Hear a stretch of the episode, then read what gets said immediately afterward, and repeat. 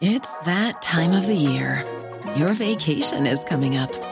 You can already hear the beach waves, feel the warm breeze, relax, and think about work. You really, really want it all to work out while you're away. Monday.com gives you and the team that peace of mind. When all work is on one platform and everyone's in sync, things just flow wherever you are. Tap the banner to go to Monday.com.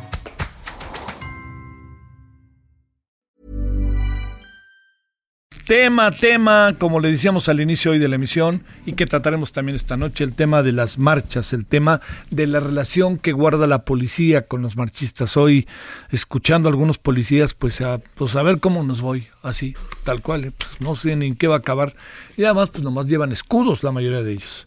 Eh, bueno, este, hombres, mujeres, mujeres, hombres, ahí van. Y el asunto está en que esa es una vertiente, la otra vertiente es si tienen protocolos, si son profesionales, si no son por todo eso, ¿no? Pero el asunto está en que por lo que viene, vamos a tener muchas marchas, muchas marchas. Acuérdense que estamos en pausa y está quitándose la pausa de los pendientes de esta sociedad. Le hemos pedido a Guillermo Garduño Valero, experto en temas de seguridad, que intercambiemos opiniones, a ver el cómo ve las cosas. Guillermo, gracias que tomas la llamada. Buenas tardes. Muy buenas tardes, Javier. Pues mira, la, la situación es realmente bueno, la situación es realmente preocupante. A ver, creo, un momento, creo que ya, ya se escucha mejor, ¿verdad? Yo te, yo te estoy escuchando bien, nomás este, Ah, perfecto, bueno. empezamos. La, decías, la situación es eh, preocupante. La situación realmente preocupante por varias razones. Primero, porque se le está planteando a la sociedad falsos dilemas.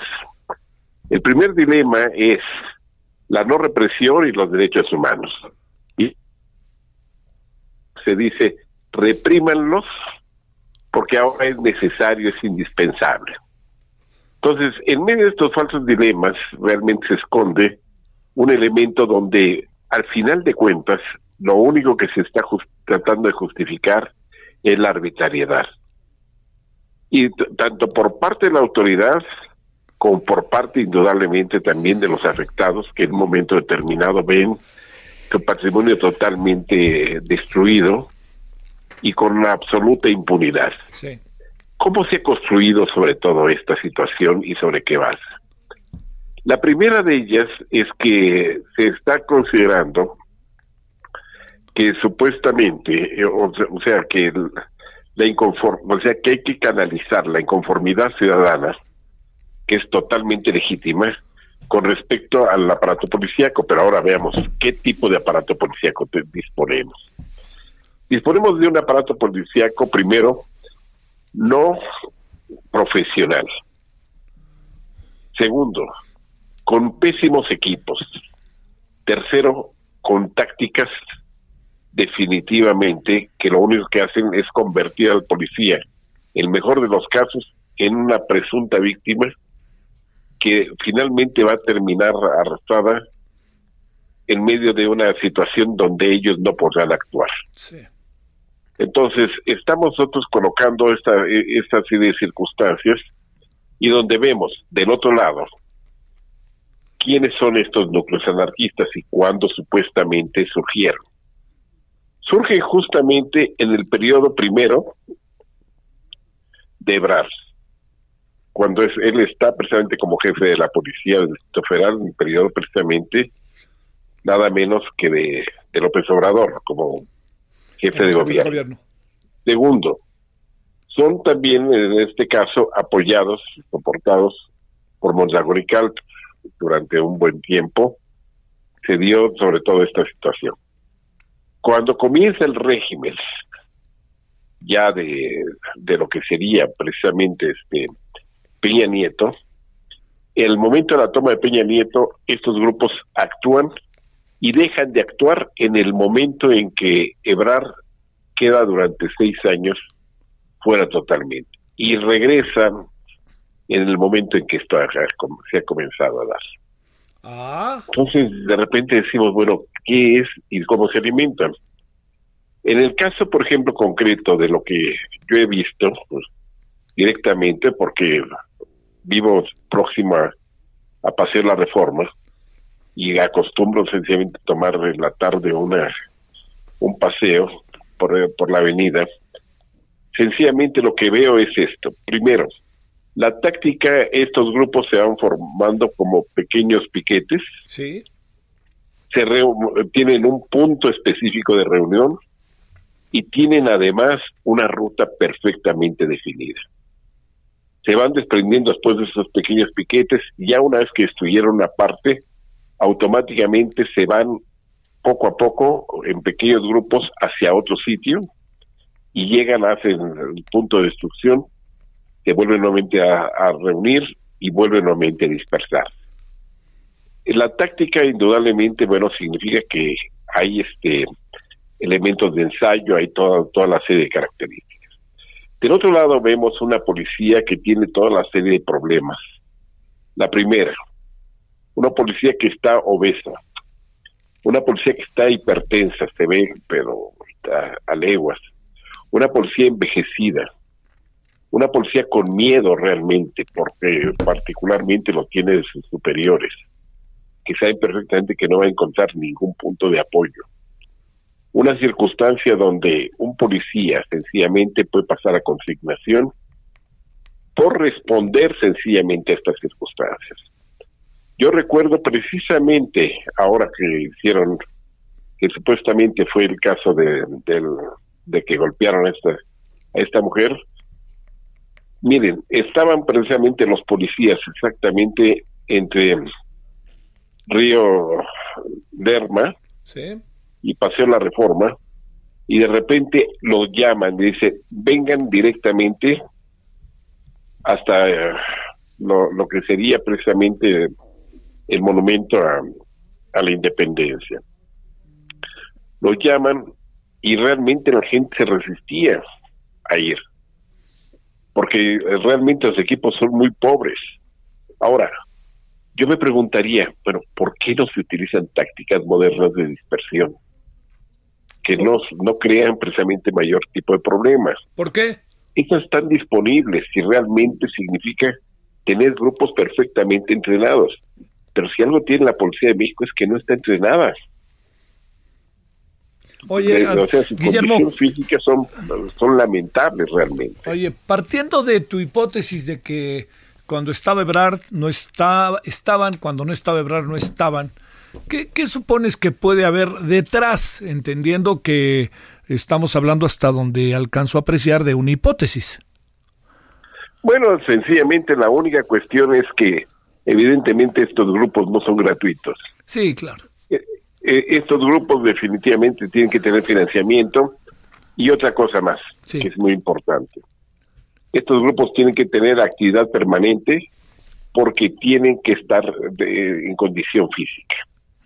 Y tienen condición física. El hecho de que las de que sea fundamentalmente donde se haya agudizado en los últimos pues sobre todo en el último año, ¿no? En este año diría yo que sean mujeres y que parecieran las mujeres bien en lo general como bien, no quisiera utilizar esa palabra, pero algo así como aleccionada, como saber muy bien qué tienen que hacer. ¿Qué piensas de eso? Efectivamente, mira, te pondría un caso. Sí. Este mismo año. A ver. Mira, cuando ocurrió precisamente la cuestión de la gran manifestación de mujeres, sí. yo vi bajar así, frente a Bellas Artes, vi bajar de un panel de la policía a este tipo de mujeres que fueron a destruir la estatua de madera. De ahí salieron. De la policía, o sea, no, no estoy hablando de, de cosas que me dijeron, que platiqué, no, no, no. Que definitivamente incluso hay fotografías, hay muchísimas cosas, evidencias en esta misma dirección. Eh, y cuando se les presentaron, porque las vieron, no, no solamente yo, sino muchísima gente, llegaron y definitivamente dijeron que no, que eh, las habían liberado y que otra serie de cosas, pero que no tenía nada que ver. Sí, lo recuerdo. Destruyen la parte de la estatua de madero. Sí. Y otra de las cosas que el momento llega alguien y de repente les hace la seña y de inmediatamente salen, una vez ya destruido todo el, lugar. Ahora, en este momento, por ejemplo, no solamente hay vandalismo, sí sino que además la, característica es que no solamente roban, sino que si son detenidos, le regresan lo robado.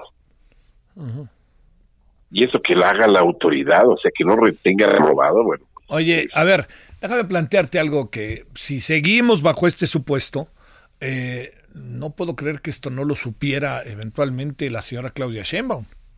Por supuesto que no puede ignorarlo. Pero debe de saberlo, ¿no? Tiene que saberlo, tiene que saberlo y como también tiene que saber, porque tiene un jefe de policía que no es ningún tonto, que tiene una trayectoria familiar impresionante, pues es hijo de García Paniagua. Sí, sí, sí. Entonces, y es especialista en cuestiones de inteligencia y además con una información impresionante. Un tipo que en el momento que entró, lo primero que hizo fue detener a todo el cártel de Tepito. ¿Y qué ocurrió? Pues que inmediatamente llegó el juez Sobrino La Padierna y los liberó. Inexplicablemente, entonces. Inexplicablemente. ¿hay o no hay complicidad de la autoridad? Guillermo, Por supuesto que sí. Guillermo, inexplicablemente los liberó. ¿Utilizamos esa palabra inexplicablemente? Inexplicablemente, sí, por una razón. Porque hubo flagrancia. Pero ¿por qué? Decía yo la palabra inexplicable, Guillermo, un poco pensando este, ¿qué puede haber detrás de esto? O sea, espérame, estamos hablando de personas que fueron detenidas por motivos muy concretos, muy concretos, balaceras, matanzas en el Garibaldi, en, el centro de la ciudad y también en, las lomas, eh, asaltos en las lomas, asaltos en la del Valle, en la Narvarte. Y no solamente eso, sino se encontraron también calaveras, se encontraron una cantidad enorme de cosas y no se indagó nada. Entonces dice uno, bueno, ahora, veamos por ejemplo quiénes de alguna manera dominan esta área de la Cuauhtémoc. Y vemos precisamente de que, bueno, la Padierna y su marido controlan, por ejemplo, toda la parte del, centro histórico, de, de, lo que sería precisamente comerciantes no informales del centro histórico. Ajá y, al mismo tiempo ves intereses tan poderosos como el del líder del Senado, de Monreal, que también estuvo aquí. Sí, fue delegado. O el hijo sencillamente del gobernador, del exgobernador de Tabasco, de Arturo Núñez, que es el actual, en el momento, de, el actual delegado de la Cuauhtémoc. Y la mayoría de las cosas que ocurren, ocurren precisamente aquí, en la Cuauhtémoc. Entonces decimos, bueno, ¿qué es lo que está ocurriendo? ¿Por qué en esta área? Y al mismo tiempo el otro elemento que es muy importante. Oye, es que, a ver, síguele, síguele, perdón. ¿Por qué el límite es el zócalo de la Ciudad de México, que antes era el bocado que definitivamente siempre se tenía que tomar, era el zócalo. Hoy en día el zócalo definitivamente está vedado. Entonces, eh, estamos contemplando de que tienen, sí tienen círculos de contención, sí saben ellos hasta dónde pueden actuar, sí saben hacia dónde dirigirse, y concretamente la forma, o sea, el trayecto que siguieron, pues está perfectamente delimitado de lo que tomaron. Bueno, a ver, déjame plantearte un último asunto, Guillermo. Eh, este, estaríamos, que conste que lo pregunto no ingenuamente, ¿no? ¿Estaríamos ante una farsa? Una parte es farsa y otra parte es una realidad lamentable. Porque lo que está mostrando, por un lado, es la incapacidad del aparato policíaco. Es un aparato policíaco que no sirve para nada en la ciudad. Por lo tanto, la primera cuestión que tenemos que llegar y considerar es que no se puede seguir invirtiendo en policía, de más policías, de más patrullas, de más esto, cuando no dominan tecnologías, cuando no tienen condición física, cuando no son personas sencillamente que pueden prepararse para una policía científica y para hacer indudablemente también la contención de multitudes y de provocadores que en un momento determinado actúan.